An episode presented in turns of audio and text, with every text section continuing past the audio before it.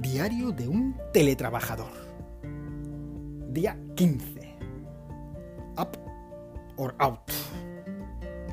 18 de septiembre de 2020.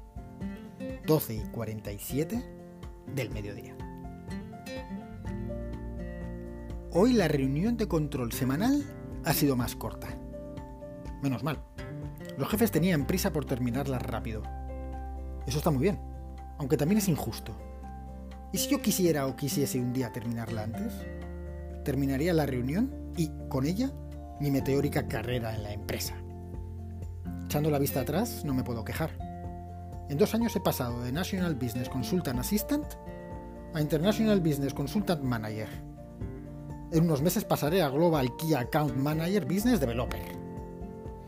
La verdad es que no sé muy bien cuál es mi labor. De momento estoy configurando los teléfonos chinos de la empresa. Las palabrejas quedan muy bien en mi tarjeta. Lo mejor de todo es que esto es un up or out. O subo o me echan. Así, by the face. Como los militares. Solo tengo que aguantar a que me exploten mientras estoy en mi casa en pijamas sin hacer nada.